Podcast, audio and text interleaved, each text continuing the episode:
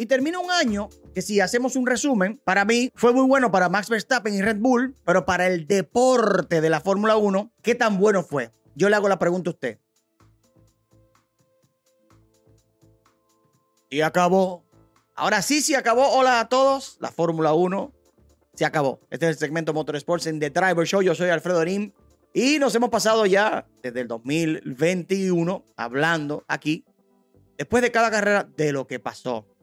Y pasó Abu Dhabi, muy diferente a Abu Dhabi 2021, donde hubo controversia, hubo cierta competitividad.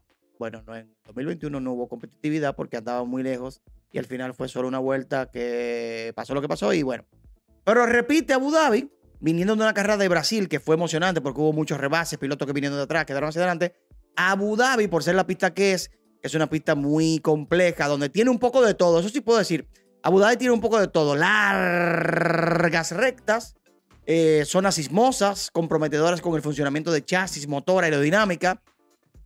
Donde ahí se pusieron en cada sitio donde quedó al final del año el desarrollo de cada auto. Superior Red Bull, superior Verstappen, que dominó la temporada a su antojo. Fue impresionante. Eh, su talento puesto en escena un auto que él merece como piloto.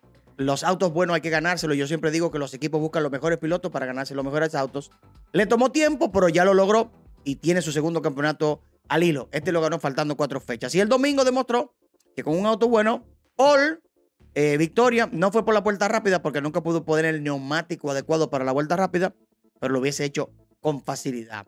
¿Qué se esperaba de Abu Dhabi? El desenlace del subcampeonato entre Charles Leclerc y Checo Pérez. Nunca se le había dado tanta importancia a un subcampeón o a una definición de un subcampeonato, porque siempre era por el título de piloto. Sin embargo, tomó mucha atención mundial quién quedaba entre Checo Pérez y Leclerc. Recuerden que Checo venía de una decepción de su compañero de equipo, Max Verstappen, que incluso no solo fue no dejarlo pasar, sino la forma en cómo se expresó, lo que la gente básicamente lo hizo. Eh, poco decepcionarse del, del holandés. Y mucha gente lo ama como quiera. Así es el mundo, cada quien es diferente. Y bueno, de Abu Dhabi puedo decir que fue una carrera lineal. Cuando hablo de lineal es una carrera donde los pilotos se seguían uno detrás del otro en fila india y no pasaba mucha cosa. Los separaban más de dos segundos en la mayoría de los casos. El contenido se lo puso a la carrera más que nadie Sebastián Vettel, que arrancó muy bien, que se mantuvo en competencia con Esteban Ocon, en sándwich con Fernando Alonso, que lamentablemente abandonó en su última carrera para Alpine, aunque yo sé que Alonso estaba loco, ya desesperado por desmontarse de ese auto y pasarse a Aston Martin para empezar a trabajar para el 2023. Abandonó también al final Lewis Hamilton, que arrancó muy bien, luchó por posiciones, eh, cayó en una estrategia no buena para él, pero buscaba un mejor resultado de lo que clasificó. Sin embargo, por primera vez en el 2022, un Mercedes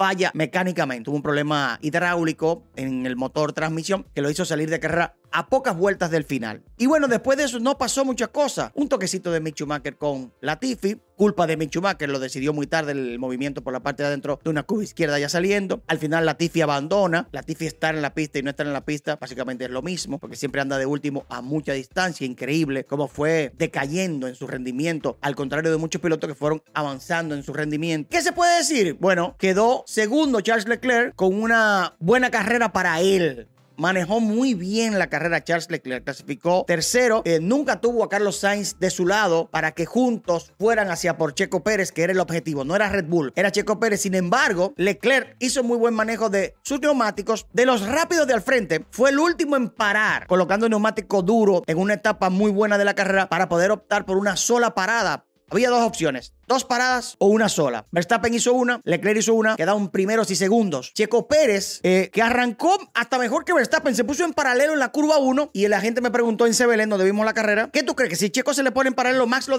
lo deja pasar. Yo dije que no lo iba a dejar pasar. Checo se le puso en paralelo a una curva izquierda, Checo se puso por dentro. Mm, no lo hizo muy arriesgadamente porque este es Checo, él no se arriesga mucho, por lo menos con Max y otras situaciones, y Max ni se inmutó. Hubo un momento de la carrera cuando ya paran que Leclerc va por Checo Pérez y lo empieza a alcanzar, se le pone ya a tiro casi de DRS, casi de DRS, y forza a Leclerc a Checo Pérez a parar. Par de vueltas antes, Checo Pérez le decía al equipo, tengo a Max cerca, ¿por qué no hacemos un swap?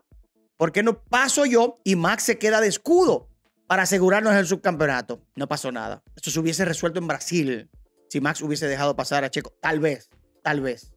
Pero ya, no hablemos de eso. Para mí, buena carrera de Leclerc, supo administrar el neumático, aprovechó el tráfico a su favor, no le vino bien el tráfico a Checo Pérez en su tarea de cazar a Charles Leclerc.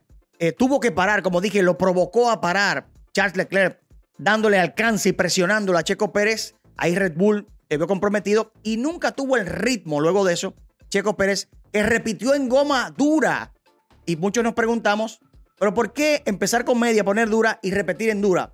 Las vueltas que le faltaban a Checo para terminar la carrera en su segunda parada, con una media, al final, para alcanzar a Leclerc, si, Leclerc se quedaba afuera, se iban a desgastar las medias, mientras que Leclerc iba a tener más vida útil del neumático.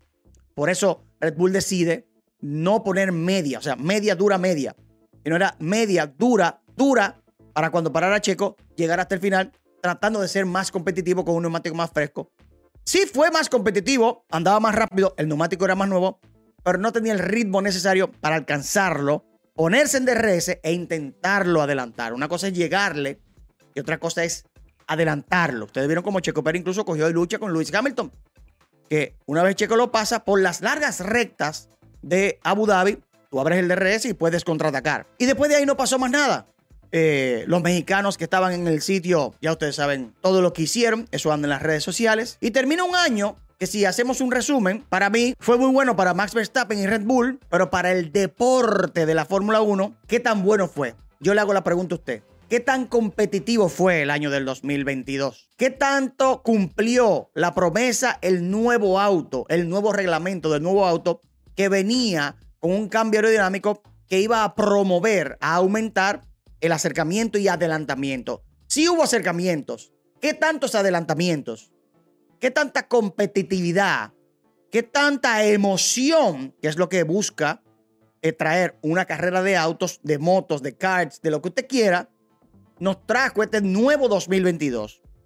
¿Será que ya los equipos aprendieron en el 2023 entonces sí nos van a poder dar un año más emocionante a nivel competitivo, más rueda a rueda, más door banging, como le dicen los americanos, puerta con puerta, sin mala intención, claro está, que sea de manera deportiva y emocionante. Para mí no cumplió el 2022 con esa promesa, pero es el primer año. Siguen buscando soluciones. Sí hay equipos que van a estar mejor en el 2023. No necesariamente van a estar al frente, pero van a estar mejor. En Abu Dhabi, los dos McLaren cogieron puntos. Los dos Aston Martin estuvieron en los puntos. Y los dos Alpine prometían estar en los puntos, pero Alonso se dañó y quedó Ocon. Entonces, esa luchita ahí debe de ser más intensa. Esperemos en el 2023, porque ya todo lo aprendido, los equipos lo van a aplicar para el 2023. Eh, se retira varios pilotos, se retiran varios pilotos. Definitivamente, supuestamente Sebastián Vettel, yo creo que vuelve Sebastián Vettel, creo, no estoy seguro. Se retira Daniel Ricciardo momentáneamente, que se dice de que se quedará como piloto reserva de Red Bull Racing, donde inició su carrera deportiva en la Fórmula 1 y lo utilizará más para un tema mercadológico como figura muy atractiva para el mundo de la Fórmula 1 en las diferentes actividades que hacen fuera del mundo de la Fórmula 1 un equipo como ese. Es muy doloroso verlo retirarse a Mick Schumacher. Eh, Mick, a diferencia de otros pilotos jóvenes, siempre le tomó más tiempo lograr adaptarse y resultados. Eh, por ejemplo, Oscar Piastri, que es ahora el nuevo piloto de McLaren sustituyendo a Daniel Ricciardo, llegó a F3 y ganó el primer año. Llegó a F2 y ganó el primer año. A Mick le tocaba, siempre le pasó que tenía que, en su segundo año empezaba a ver los resultados. Y en Fórmula 1, el tiempo es oro. Fue muy lamentable para él que en el 2021 el auto nunca lo desarrollaron, por lo que no tuvo herramientas para demostrar su talento o hacerlo mejor. Y en el 2022, un año nuevo, le tomó más tiempo adaptarse a los nuevos reglamentos, al nuevo auto, pero luego empezó a dar resultados, pero fue muy inconsistente. Y yo creo que por eso Haas eh, lo despacha y trae a un experimentado piloto que siempre ha dado muy buenos resultados y ha sido muy consistente, que es Nico Hulkenberg. La dupla de Hulkenberg con Magnussen debe ser muy favorable para Haas. Es lo que necesita un equipo como este. Y también se va Nicolás Latifi, que creo que pocos lo extrañaremos. Yo no lo voy a extrañar. Eh, la huella que deja Latifi no es buena en la Fórmula 1. Y creo que sí creo que los nuevos que entran serán mejor que lo que trajo Latifi a la Fórmula 1. Eh, por ejemplo, quien lo sustituye en Williams es Logan Sargent, un piloto de F2, americano, inteligente la movida de Williams, que, es mejor que Latifi. Incluso se montó en el auto y fue mejor que Latifi en la práctica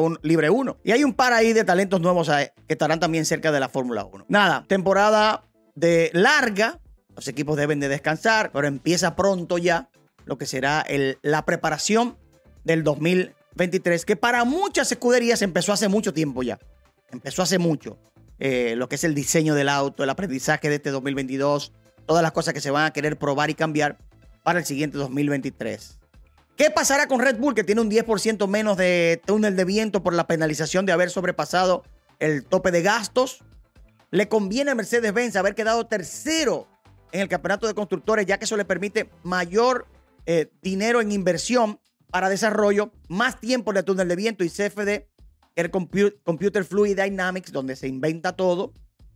Y vamos a ver, señores, Ferrari. ¿Qué va a pasar con Ferrari? Está el rumor de que se va a la cabeza de Matías Binotto.